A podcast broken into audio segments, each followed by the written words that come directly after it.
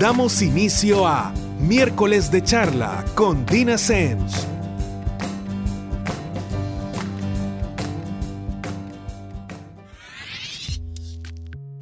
Buenas noches a todos y nuevamente es miércoles, así como ya se nos hizo costumbre, estamos con otro miércoles de charla con Dina Semch. Y para quienes nunca han escuchado el programa o por lo menos no lo han escuchado desde el principio, mi nombre es Dina Semch y soy psicóloga de adolescentes, adultos y parejas.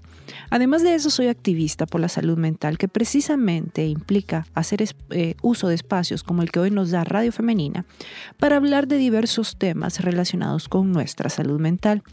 Obviamente, en mi caso, pues lo hago desde mi quehacer como punto de partida, no porque eh, la psicología lo sea absolutamente todo, o sea, el único punto de la, única perspectiva donde se pueden apreciar estos temas, sino simple y sencillamente porque es, como les digo, lo que yo hago. Así que se vale que también ustedes lo tropicalicen a sus puntos de vista. Eh, ahí es donde todos ganamos de este tipo de, programas que se dedican a dar información. Acuérdense, no alquilarles mis verdades, no a convencerlos de nada, no a venderles conceptos, simple y sencillamente a darles información para que cuando ustedes vayan a dar una opinión, cuando ustedes quieran eh, trabajar otras ideas que tal vez no necesariamente vayan de la mano con, con, con las que ya tienen, su opinión salga más fortalecida, salga enriquecida, etc. O sea, aquí no hay manera de que no ganemos absolutamente todos. Fíjense que hoy quiero hablar de un tema que yo creo que a todos nos afecta, tal vez en diferentes áreas y en diferente cantidad y algunos, pues nada, sacamos un poquito de callo más rápido que otros, pero no quiere decir que estemos exentos de esta situación. Y el tema de hoy es súbale volumen a su opinión, así como lo escuchan. Fíjense que yo no sé si esto es idea mía, me atrevería a decir que no, pero muchísima gente tiene mucho miedo constantemente a decir lo que piensa. Ojo, yo no estoy diciendo que tenemos derecho a andar por ahí opinando sobre absolutamente todo porque me parece innecesario, me parece muchas veces irrespetuoso, me parece una pérdida de tiempo también. El hecho de que tengamos una opinión no quiere decir que todo el tiempo, eh, durante una conversación o durante cualquier situación, la persona con la que estamos hablando o el grupo dentro del que nos encontramos está aclamando nuestra opinión sobre eso. Entonces sí, sí quiero que partamos de que esto no se trata de opinar sobre todo, eh, de estar, con, como decimos muchas veces, en contra de los que están en contra. No, esto se trata simple y sencillamente de ser un poquito más libres. Y no solo libres, sino también congruentes. Acuérdense que la congruencia es esa eh, similitud o esa misma línea que existe entre lo que pensamos, sentimos y hacemos. Cuando nosotros no somos congruentes, generamos malestar psíquico, malestar psicológico. Y esto muchas veces genera el terreno fértil para un montón de desequilibrios que realmente no queremos en nuestra vida. Y que, como les digo, de por sí, desde que genera malestar, pues tendríamos que evitarlo. Recuerden, recuerden que hemos hablado que precisamente la salud mental no se trata solo de trastornos, no se trata solamente de eh, cómo hago esto, cómo muevo esto, cómo yo no estoy tan mal en esto. Se trata precisamente de esas decisiones que tomamos en el día a día. Y varias de esas decisiones precisamente consisten en cuándo abrir la boca y además cómo hacerlo. Fíjense que cuando nos, sentamos y nos analizamos, y digo nos analizamos porque al final solo nosotros podemos saber lo que tenemos en la cabeza. Realmente lo que decimos y lo que pensamos suele ser bastante dispares. Eh, tiene diferencias bien marcadas. Obviamente en nuestra cabeza somos súper libres, terriblemente libres, a veces se nos baja un poquito la mano, pero cuando nos vamos a de la idea a exteriorizar una opinión, ahí es donde vienen los retos. ¿Por qué? Porque están todos los temas que tenemos a nuestro alrededor. Y obviamente, muchas veces em, expresar todo lo que pensamos puede generar costos, aunque les voy a ser bien honesta y esta es mi opinión personal de Dina Semch, me la tomo a título. Yo realmente creo que tiene más sentido pagar costos por la persona que somos que por alguien que no somos. Y costos siempre vamos a pagar. No importa cuál sea nuestra opinión sobre qué tema, siempre va a tener costos ser quien somos. Pero precisamente por eso creo que la magia radica en ser quien somos de manera real, con libertad, de manera tranquila, de manera congruente, de manera transparente. Eso nos ahorra muchísimas cosas. Sí, algo que vale la pena señalar es que el ser quien somos no nos exonera de la responsabilidad de lo que decimos. Esto de repente, les pongo un ejemplo que se me viene a la cabeza que, es, me parece que es bastante frecuente. Es el tema de, ay, mira, lo que pasa es que yo así soy. Yo, yo digo lo que pienso como lo pienso. Esto no tiene nada que ver con sinceridad, esto tiene que ver con falta de visión. A pesar de que nosotros tenemos derecho a pensar lo que nos dé la gana sobre el tema que sea, somos perfectamente responsables de cómo nos dedicamos a editar ese mensaje. Recuerden que cualquier mensaje realmente va diseñado para que el otro lo entienda. Y en ese entender hay que ser efectivo. Si nosotros venimos y nos ponemos ofensivos durante el mensaje, somos irrespetuosos, somos groseros, la gente va a entender o va a recordar más todos estos factores que el, contenido del mensaje. Va a recordar el formato y no el fondo. Por ende, no estamos siendo efectivos. Aquí la gente muchas veces dice, ah, claro, Dina, entonces tú lo que me estás sugiriendo a mí es que yo sea una persona hipócrita. No. Miren, a mí me encanta este, este, esta descripción de diplomacia. Y es que hay una gran diferencia entre ser hipócrita y ser diplomático. Realmente ser diplomático es mandar a alguien con, por un tubo y lograr plantearlo de tal forma que esta persona esté emocionadísima por empezar su viaje. Eso es diplomacia. Muchas veces la forma en la que decimos las cosas, que pueden ser exactamente lo que pensamos con toda la honestidad del mundo, tiene mucho que ver. Y a veces sí creo que nos escudamos en este rollito de es que yo así pienso, es que yo soy honesto, es que yo no me ando con cosas para ser terriblemente groseros. Entonces sí quiero que les quede claro, a pesar de que sí, yo soy partidaria de ser nosotros a todo el volumen posible, no soy partidaria de no asumir las consecuencias de las cosas que decimos y de la forma en la que decidimos mandar el mensaje a alguien. Una cosa no, no nos exonera de la otra. Realmente eh, de repente cuando tenemos este miedo constante, que al final es lo que nos eh, evita subir el volumen, a nuestra opinión, sobre lo que vamos a decir, es como que hagan de cuenta y caso que nosotros nos filtramos de mala forma. ¿Por qué? Porque imagínense, esto es como que yo les dijera que, no sé, me interesan un montón los temas de... ¿Qué? Ah, eh, temas del hogar. ¿sí? Eh, realmente no, no, no es un tema, y no es que tenga nada absolutamente, me parece fantástico, pero es un desastre en, cuando vemos el tema de, de, chip de ama de casa. Yo me repartieron un poquito en, ese, en, ese, en esa área. Pero tengo otras cosas. Pero sin embargo, si yo empiezo a venderme como que sí, realmente soy esta persona experta en este tema, de repente voy a simular que soy alguien que no soy, que tengo intereses que no tengo. Y la gente, además, la versión que está conociendo de mí es una versión que no existe. Entonces, ¿qué pasa? Termino rodeada de un montón de gente que no es que no tenga cosas buenas para aportar, pero no las que yo estoy buscando. Esto hace que de repente interactuar con los demás, estar en una reunión, tener una conversación de lo más estándar, se vuelva abrumadoramente cansado. ¿Por qué? Porque tenemos que fingir interés en cosas que no nos interesan, porque tenemos que fingir ser una persona que no somos y eso es extenuante en general. Obviamente también eh, son, de repente si tenemos esta disparidad con personas, no quiere decir que solo nos tenemos que relacionar con personas que tengan exactamente nuestros gustos, pero sí con las que tengamos ciertos puentes. Pero cuando toda la situación es tan dispar, de repente terminamos en círculos que tal vez no son los círculos que nos interesan y está bien, o sea, todos tenemos estas diferencias, es como ir a comer tal cosa en vez de tal otra, me gusta la comida tal en vez de tal. Son simple y sencillamente gustos, no es una crítica, así que no se lo vayan a tomar a título personal. Entonces se dan cuenta, nos estamos metiendo zancadilla a nosotros, le estamos metiendo zancadilla a los demás, entonces no, no, no se vale, es, es una pérdida de tiempo de principio a fin. Entonces, ¿realmente en qué consiste cuando lo pensamos, esto de, mantenernos como este volumen súper discreto y tener este miedo constante a decir lo que pensamos. Y, hoy quisiera que le diéramos un poquito de cabeza, obviamente vamos a hablar no solo en qué consiste, sino también qué hacemos al respecto, porque, bueno, si no se van a quedar solo así, que fregado, eso es lo que me pasa a mí y no, no es la idea de este programa, como les decía.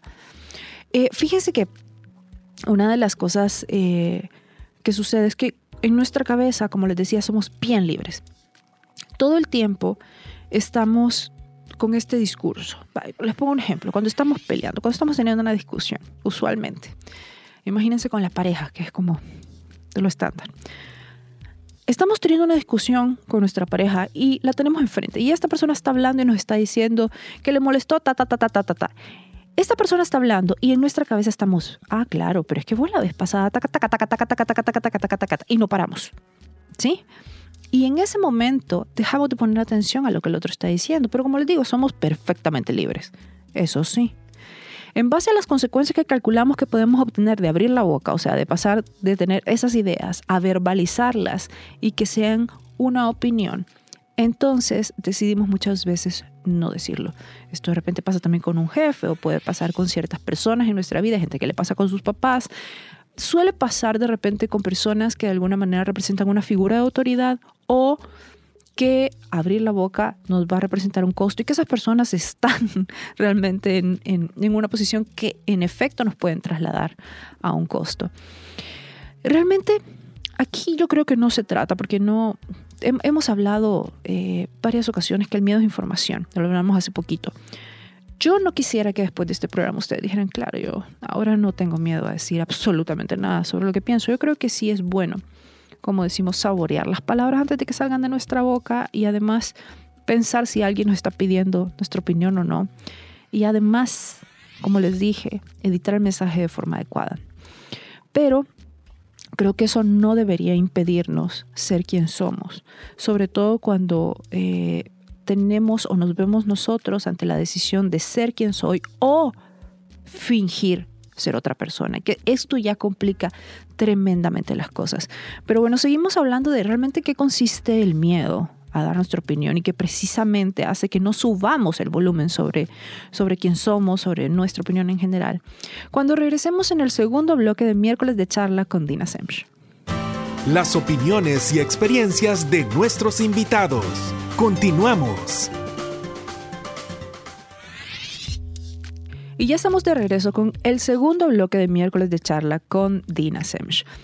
Para quienes recién nos sintonizan, estamos hablando de cómo hacer esto de subirle el volumen a nuestra opinión, cómo ser nosotros mismos a mayor volumen y además cómo ser congruentes. Congruentes porque hablábamos que muchas veces lo que decimos no necesariamente es lo que pensamos y no porque omitamos información. ¿sí? Porque también hablábamos de que no, no todo el mundo nos está pidiendo nuestra opinión todo el tiempo sobre cualquier tema, sino de que llegamos al punto de ocultar quién somos, de mandar a una esquina nuestra opinión sobre el tema A, B, C, D y plantear una totalmente diferente que muchas veces es hasta un poco reñida con lo que realmente pensamos. Todo esto para evitar en alguna medida cualquier tipo de consecuencia del entorno. Y yo les decía que a título personal, creo que siempre abrir la boca y dar una opinión sobre el tema que sea implica costos.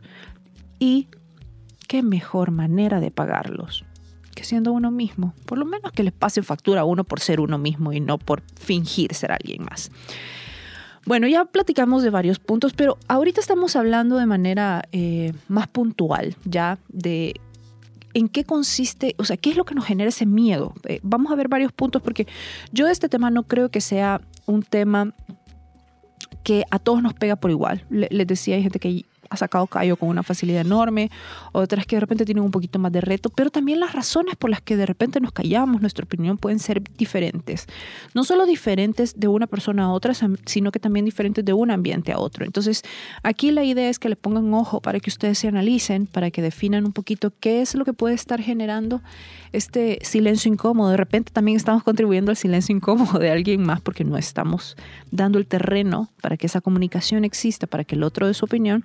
Y creo que aquí todo ganamos. Si nos detenemos un poquito, pensamos, lo único que va a pasar es que logramos tener una versión mejorada de nosotros mismos. Bueno, eh, fíjense que eh, les decía que esto depende, que, bueno, que en nuestra cabeza somos estas personas libres, ¿sí? Donde todas nuestras ideas, por terribles que sean, tóxicas que sean, eh, pulidas que sean, lindas, lo que quieran, están ahí. Yo creo que aquí hay que cuidar mucho porque de repente cuando nos permitimos nosotros estar teniendo todo este montón de ideas, nos terminamos contaminando a pesar de que tenemos la libertad de hacerlo. Entonces sí creo que hay que hacer un buen filtrado de ideas desde el inicio, idealmente. Pero bueno, el punto es que en nuestra cabeza somos terriblemente libres. Pero cuando decidimos verbalizar esas ideas, es cuando se convierten en una opinión. Cuando abrimos la boca y esas ideas salen. Salen y además tienen esta onda expansiva. Para bien y para mal. Ojo. Entonces, voy a ocupar un ejemplo que es algo trillado, pero que se ocupa en un montón de situaciones. Y esto es como un iceberg. ¿A qué me refiero a que es como un iceberg? Me refiero a que, imagínense, toda nuestra opinión o todas las, las, perdón, las ideas que están en nuestra cabeza antes de que realmente las verbalicemos son la parte que está oculta del iceberg, la que permanece abajo del agua. Y la parte que verbalizamos vendría a ser la punta del iceberg. Pero fíjense que hay un montón de cosas que hacen que el nivel del agua que rodea el iceberg suba o baje. Por ejemplo, cuando estamos hablando de las normas sociales, cuando estamos hablando de las características del grupo en el que estamos o del contexto en el que estamos, porque no es lo mismo estar con un grupo de amigos que con un grupo de colaboradores en el trabajo, de nuestras inseguridades, de nuestro autoconcepto, em, de nuestra autoconfianza, qué tan conocedores, por ejemplo, nos sentimos en, tal tema. Eso influye muchísimo en, en, nuestra opinión, en darla o no darla, eh, en las dudas que podemos tener. Esto básicamente es lo que hace que se marque el nivel del agua, o sea, que parte del iceberg quede más oculta o más a flote. Entonces, cuando queda más a flote, pues es nuestra opinión. Obviamente, aquí lo vemos, por ejemplo, con nuestros amigos, nos sentimos súper libres de dar nuestra opinión la mayor parte del tiempo. Quiero pensar que así es, porque si no, probablemente no son, no son tan sus amigos como usted cree. Pero de repente cuando estamos en un entorno laboral donde nos estamos sintiendo evaluados por, por diferentes cosas, entonces Ahí puede que lo pensemos unas 10 veces antes de abrir la boca con los amigos. A veces para mal ni siquiera lo pensamos una y solo abrimos la boca y como les digo, ni siquiera editamos el, mensaje. Pero realmente, eh, de repente podemos vernos en ciertas situaciones donde nuestra censura, nuestra censura autoimpuesta, ojo, es tan fuerte que ese miedo a decir lo que pensamos se va a todos lados. O sea, ya realmente no podemos opinar sobre absolutamente nada. Dudamos de todo. Creemos que nuestra opinión va a ser vista de menos, que para qué vamos a hacer esto, que vamos a caer mal, que nos van a sacar del grupo y nunca jamás vamos a hablar con. Y no es así. Hay grandes, o sea, hay ciertos puntos que son medulares para, para ser efectivos a la hora de dar nuestra opinión, porque yo les decía que cualquier mensaje está hecho para que nuestro receptor entienda. Eso quiere decir que tenemos que ocupar ciertos trucos y dentro de estos trucos uno que yo creo que ya han escuchado es la asertividad. Si nos vamos, por ejemplo, a la asertividad, fíjense que, a ver, esta es la capacidad que tenemos de decirle a los demás qué pensamos y qué sentimos. Pero aquí viene uno de los trucos principales para esto. Para que yo tan siquiera sea capaz de decirle a ustedes cómo me siento o qué pienso sobre algo, primero tengo que ser capaz de decírmelo a mí. Sí, tengo que ser, hey, Dina, ¿cómo te sentís referente a este tema? ¿Qué opinión tenés referente a este otro? Yo creo que ahí es donde muchos se traban. ¿Por qué? Porque a veces no tenemos una opinión propia.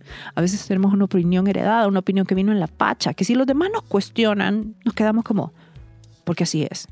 Y no, esa no es una opinión. No podemos fundamentarla, no es una opinión. Si, por ejemplo, de repente, también yo, no sé, ni siquiera sé cómo me siento referente a algo, porque no me he hecho esa pregunta, solo que pienso referente a algo. Entonces, también mi opinión se va a quedar patoja si se fijan, la asertividad implica un montón conocernos a nosotros mismos para poder tan siquiera platicarle al otro sobre quién somos. Una cosa no existe sin la otra. Realmente cuando somos asertivos, o sea, cuando somos efectivos al decir lo que sentimos y lo que pensamos, vamos perdiendo cada vez más el miedo a dar nuestra opinión. ¿Por qué? Porque nos sentimos en un entorno seguro que no depende de los demás, depende de nosotros mismos. Y ese es parte del truco. Usualmente cuando el entorno seguro lo delegamos a los demás, estamos en una situación bien complicada desde el principio, porque nuestra seguridad va a variar astronómicamente según no solo si estamos en un grupo, sino quién está en ese grupo, si tal persona se levantó al baño, entonces si puedo opinar, o sea, olvídense, están en una situación vulnerable de principio a fin. Y fíjense que eh, la asertividad creo que empezó a, venir a la mesa como en 1940, 1960, o sea, ya tiene ratitos, y se ha ido investigando constantemente para miles de temas. Pero cuando hablamos de dar nuestra opinión, una de las cosas que yo creo realmente es que todos tenemos la capacidad de ser asertivos. Sin embargo, no todos somos igual de asertivos y no todos somos igual de asertivos en todas las áreas. ¿Por qué? Porque todos tenemos botones sensibles. Y de repente yo puedo hablar, no sé, de tal tema que realmente no me interesa mucho. Y puedo ser extremadamente asertiva. Pero aquí viene el truco, mientras más me interese el tema, mientras más me toque a mí personalmente o por el momento de vida en el que estoy, más complicado va a ser, más delicado puede tornarse el que me mantenga asertivo, porque asertivo no es estar perfectamente eh, siendo congruente, siendo efectivo desde el principio. Eso no es ser asertivo. Asertivo es a lo largo de la conversación, la mayor parte de las conversaciones.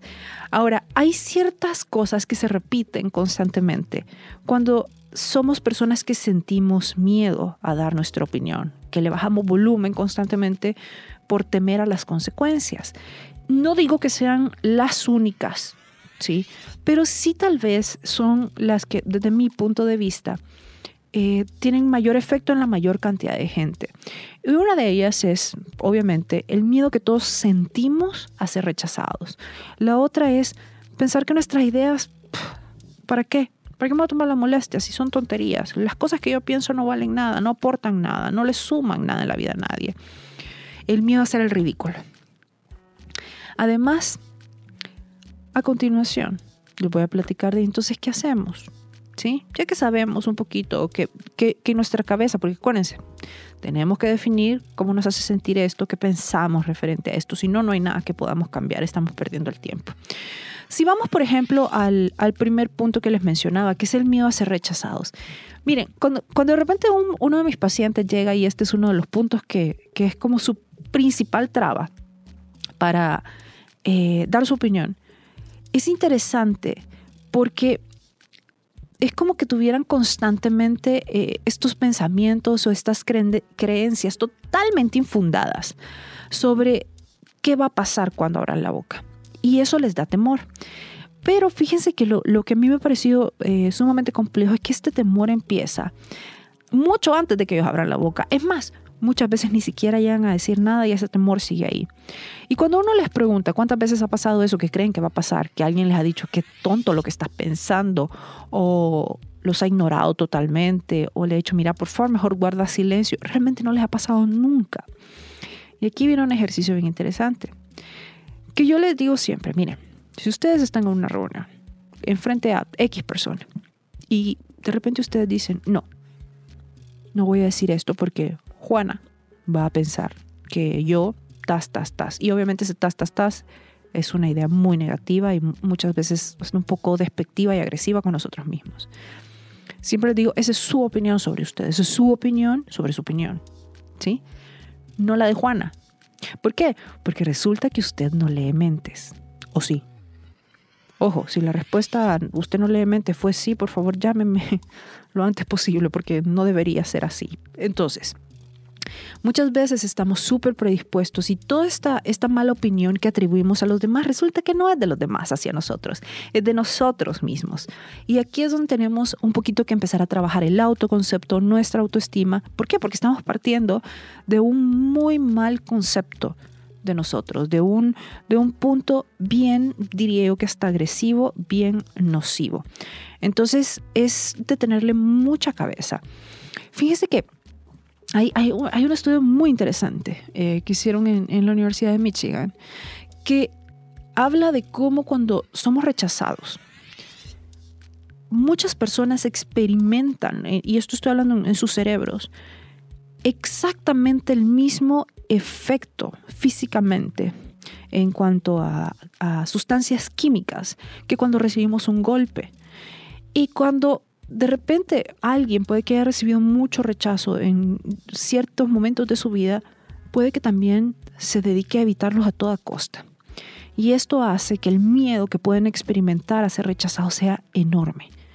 Entonces no es lo mismo para alguien que ha pasado por situaciones así que tal vez para una persona que no lo ha hecho, para una persona que no es que no haya sido rechazada nunca, porque no, sé si eso existe, pero que por lo menos no lo haya sido de manera sistemática o, en ciertos momentos eh, durante su vida.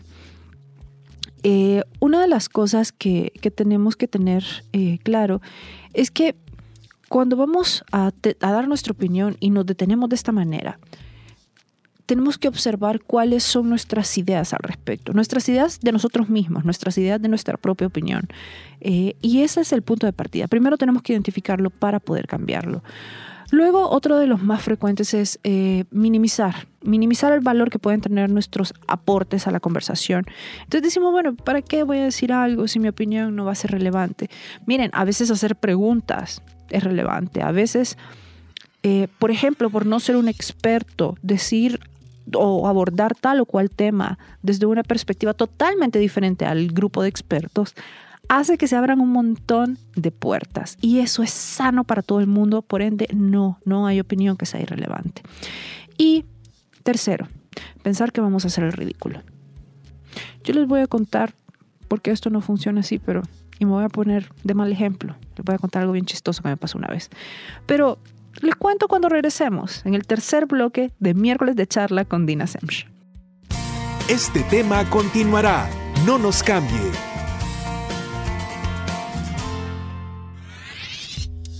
Y ya estamos de regreso con el tercer y último bloque de miércoles de charla con Dina Semch.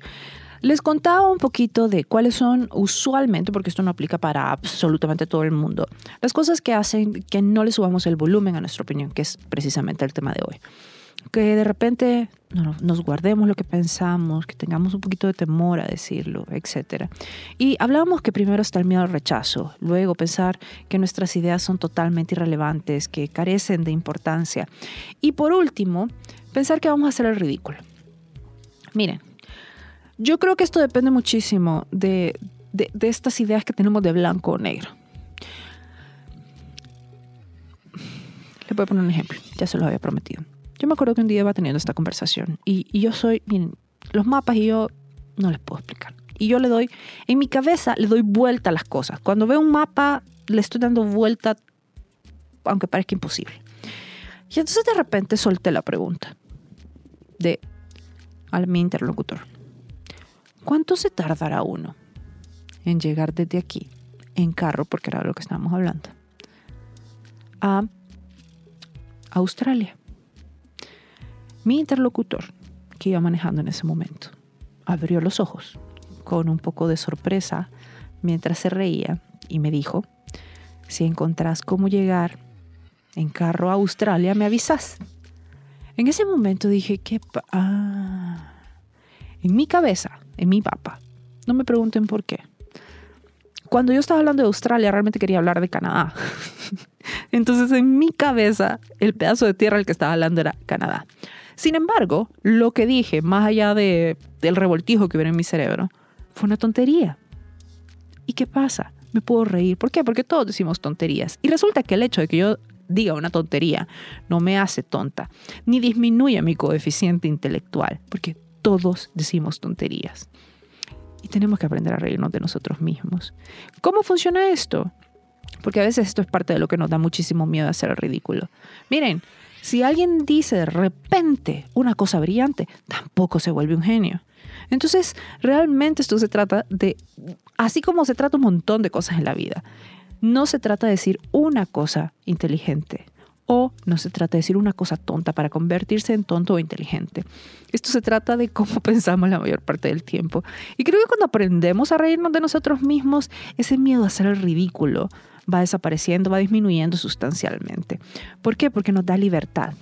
Nos da libertad de, entender que no pasa nada. Si nosotros no consideramos esos temas como temas que pueden ser usados en nuestra contra, pues no importa qué tanto lo cite alguien, no importa qué tanto se ría alguien, no pasa nada.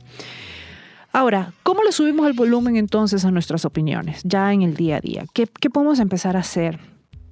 Eh, ¿Cómo podemos hacer como ciertos cambios? Yo creo que al final es un poquito exponernos a estos miedos, a todos, eh, depende cuál sea el, de cada uno y además cómo funciona en cada situación, porque les decía que suele ser bien diferente. De repente, primero tenemos que identificar qué es lo que sentimos y qué es lo que pensamos sobre tal o cual situación. Esa parte es importantísima. ¿Por qué? Porque eso nos permite definir qué es lo que tenemos que cambiar. Entonces, cuando hemos determinado cuál es nuestro miedo, venimos y empezamos a practicar, pero podemos practicar en situaciones controladas. Yo siempre les digo, miren, hagan esto como que fuera una escalerita. ¿sí? El escalón 1 es el que tal vez menos incomodidad me genera en, en el contexto que menos incomodidad me genera. El 2 un poco más. Y así sustancialmente vamos subiendo el grado de dificultad. Por ejemplo, podemos practicar a dar una opinión con nuestros amigos, con alguien que sentimos confianza de platicar y con esa persona nos podríamos retar a hablar de temas un poco sensibles. De repente, con personas que no tenemos el mismo nivel de confianza, nos podemos retar para hablar de temas que no nos afecten directamente, de temas, no sé, que de repente sean hasta un poco irrelevantes. Pero ojo, el truco en esto es retarse hablarlo y además irse dando cuenta que no, no pasa nada, que el mundo alrededor no se cae, que la persona que tenemos enfrente no tiene el tipo de reacción que nosotros creemos que va a tener. ¿Qué más? De repente hasta se vuelve una conversación bien interesante. O de repente alguien en la mesa salta y dice, mira, yo pienso muy similar a ti. Tas, tas, tas. Y en ese momento resulta que hasta amigos, terminamos con esta persona. A mí me ha pasado, me imagino que a ustedes también. Y si no, pues el día que se den permiso para decir lo que piensan realmente, van a ver qué realmente pasa. Otro punto que, y esto yo creo que es en particular cuando tenemos conversaciones sensibles y no nos animamos a dar nuestra opinión. Esto funciona muy bien cuando estamos hablando conversaciones con nuestra pareja, con familia, con hijos, con papás. Y es que cuando estamos a solas, cuando tenemos un, rato con nosotros mismos, de repente somos bien capaces y, y, de cuenta caso que nuestra cabeza empieza como a darle vuelta, vuelta, vuelta y es idea tras idea tras idea. Y cuando estamos ante la persona con la que queremos hablar estos temas, nos quedamos en blanco y decimos, ¿por qué no dije nada? ¿Por, ¿Por, qué no se me vino nada a la cabeza si la vez pasada le estuve dando vueltas? Miren, dejen de pelear con este proceso, pero pónganse a notar la próxima vez que estén ustedes a solas. Ojo, Sí, yo les recomendaría que cuando van a, dar su opinión sobre una situación, cuando es este tipo de, casos, definan cuál es el objetivo de dar su opinión. ¿Por qué? Porque si el objetivo es que el otro les diga, ah, tenés razón, bueno, tal vez no, no es un buen objetivo y no es algo que está en el control de ustedes el que alguien más opine o comparta el punto de vista que ustedes tienen. Sin embargo, si simple y sencillamente quieren decir, quieren, quieren saber que el otro sabe lo que ustedes piensan, entonces sí, abra la boca, dígalo. Y al final, bueno, chao. O bueno, a lo siguiente. O bueno, lo que sea. Pero no necesariamente tenemos que convertir cualquier eh, opinión en un debate abierto. Entonces, delimite cuál va a ser el objetivo de la conversación. Y como les digo, anote todas esas ideas que constantemente se le le revuelven en la cabeza, que muchas veces nos, nos desconfigura un poco a la hora de la conversación, para que cuando eh, vaya a tener esa plática tenga como una idea. No es que va a ir a leerle un ensayo al respecto, simple y sencillamente anote los puntos que considera principales, que considera sumamente relevantes para que no se le quede nada, por lo menos lo menos posible.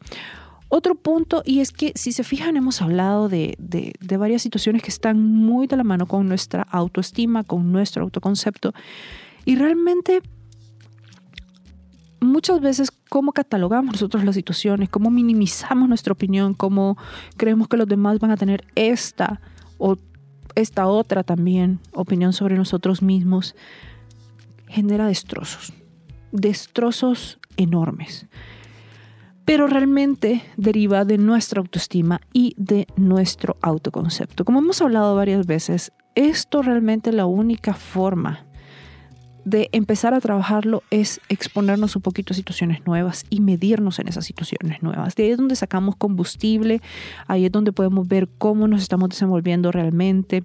Ahí es cuando de repente se, se también digamos que se disuelven muchas eh, ideas erróneas que tenemos nos damos cuenta que no, no pasan, que solo estaban en nuestra cabeza, que muchos de esos miedos realmente no, no eran ciertos, eran como esos monstruos que creíamos que habitaban abajo de nuestra cama cuando estábamos chiquitos.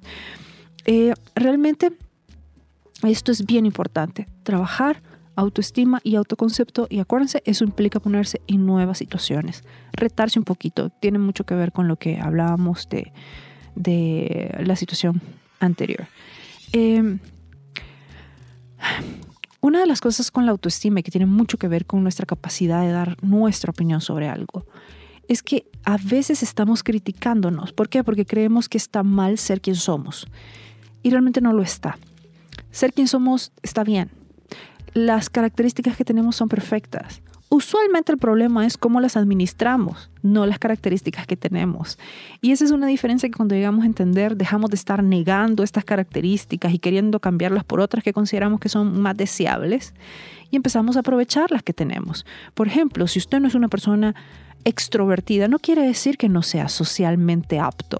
Quiere decir que obviamente al ser una persona más introvertida a la hora de una interacción social, lo suyo no va a ser hablar todo el tiempo. Al contrario, va a ser el bueno escuchando. Eso es fantástico. Hay muy poca gente que es buena escuchando o que está dispuesta a escuchar, pero la mayoría solo quiere hablar durante la conversación y meterse, interrumpir y etc. Y esto puede ser un valor que nadie más puede ofrecer dentro de un grupo. Entonces, a esto me refiero con dejar de renegar de nuestras características, de querer ocultarlas a toda costa y cambiarlas por otras, es aceptarlas y no solo aceptarlas, sino que saber cómo al usarlas de tal o cual manera se vuelven nuestras mayores cualidades y al usarlas de tal otra se vuelven nuestros peores defectos. Otro punto que creo que es fantástico y que ayuda muchísimo a la hora de, de dar nuestra opinión es que no es lo mismo buscar respeto que buscar aprobación. ¿A qué me refiero con esto?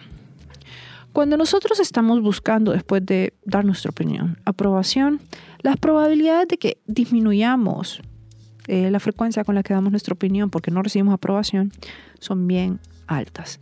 ¿Por qué? Porque al final lo que queremos escuchar, al final de nuestra eh, opinión, es, sí, tienes razón, mira qué inteligente sos, mira qué bien que entendés todo, mira qué descifrada que tenés la vida o algo por el estilo. Cuando realmente lo que estamos buscando es que alguien más valide lo que pensamos. Y una de las cosas que pasa es que cuando realmente nosotros estamos realmente claros sobre lo que pensamos, no necesitamos que nadie más lo valide. Si necesitamos validación es que probablemente estamos dudando. Sin embargo, el respeto es otra cosa totalmente diferente y no tiene nada que ver con la validación. Eh, la validación es muy agradable y qué bueno cuando la recibimos. Y el respeto es algo que no deberíamos ni siquiera esperar que el otro nos otorgue primero. Es algo que nosotros deberíamos darle primero al otro. ¿A qué me refiero? Cuando venimos y estamos en una conversación y entonces esta persona viene y dice, bueno, ¿sabes qué? Yo no estoy de acuerdo contigo, yo pienso esto y esto y esto y esto y esto. Ok, ya está. En vez de decirle, no, mira, ¿sabes qué? Tú estás equivocado. No, esta persona piensa esto y esto y esto que sea que le dijo y tiene todo el derecho del mundo. Respetar algo precisamente es lo que hacemos cuando no compartimos, cuando muchas veces ni siquiera entendemos, cuando no estamos de acuerdo. Y aún así entendemos que el otro tiene derecho a pensar como le dé la gana. ¿Por qué? Porque todos tenemos cabezas diferentes y eso otorga diferentes perspectivas de cualquier situación frente a la que estemos, a pesar de que sea la misma situación. Cuando sustituimos esta búsqueda horrorosa de la validación por respeto, todo cambia. Y ahí es donde realmente empezamos a ser más libres. Y otro punto es que no deberíamos tomarnos las opiniones opuestas tan mal. Yo siempre eh, les, les digo, les doy este ejemplo eh, inspirado en mi queridísima Carms, que ustedes saben quién es. Un día íbamos, estábamos hablando de sorbetes, creo, y me dice, no sabes qué tenés que probar. Porque me dice, ¿y tú qué pedís? Y yo le dije, ah, yo usualmente pido Rocky Road, porque es como el que me, me digamos que me ahorra tener que decidir entre chocolate, marshmallow, eh, nueces, eh, pedazos de chocolate. Es como el que lleva absolutamente todo lo que se me ocurre que puede llevar un sorbete. Y le dije, ¿y, ¿y tú? Y me dice, yo pido un capuchino. Ustedes saben cuáles son los capuchinos que vienen forrados de chocolate. Y dije, ay, ¿y qué, qué, qué sorbete pedís adentro? Nieve de limón. Miren, hasta la fecha a mí se me destiempla absolutamente cualquier diente que se les pueda ocurrir. Y me acuerdo que todavía mi reacción fue, ¿cómo? Capuchino con nieve de limón. ¿Quién come eso? Y me acuerdo que hasta me dijo, te voy a invitar a uno para que veas que es bien rico, no sé cuánta, te quiero. Le dije, no, gracias, nunca más. Pero nos reímos, hasta la fecha nos reímos. Y cada vez que nos acordamos nos reímos. Y le sigue encantando el capuchino con limón. Yo, yo creo que eso no es normal, pero bueno, le sigue encantando. Y le sigo diciendo que creo que no es normal. Y a mí me sigue encantando el Rocky Road. ¿Y saben qué? Dar opiniones opuestas debería ser exactamente hablar como sabores de sorbete. ¿Por qué? Porque yo sé que no van a dejar de hacer el Rocky Road porque a alguien le parece que el mejor sorbete del mundo es un cappuccino con nieve de limón y porque, por ejemplo, Carms sabe que igual va a llegar y le van a servir su cappuccino con nieve de limón. Cuando entendemos que realmente la opinión de los demás no atenta contra la nuestra, estamos en libertad de venir, abrir la boca, darla y además dar respeto.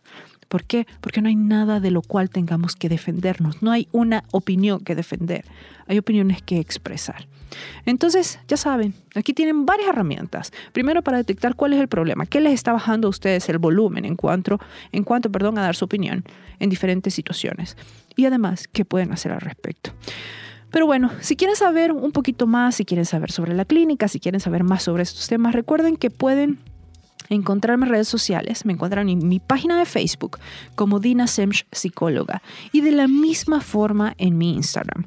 Eh, sí, yo sé que el Semch es enredado, es S-E-M-S-C-H, pero si se les olvida en el momentito pueden poner Dina Psicóloga, igual les voy a aparecer. Ahí pueden encontrar bastante material eh, que puede ser de su interés y cualquier cosa también Cualquier pregunta que tengan sobre los servicios de la clínica pueden escribir por WhatsApp al 7481-9977. 7481-9977 o llamar al 2264-5212. Espero que les haya sido de utilidad este tema y nos escuchamos el próximo miércoles en otro miércoles de charla con Dina Semch. Hasta pronto. Miércoles de charla con Dina Semch. Un tema por reflexionar opiniones, conceptos y puntos de vista que expresar, partiendo desde la óptica de la psicología. Sintonícenos el próximo miércoles por Radio Femenina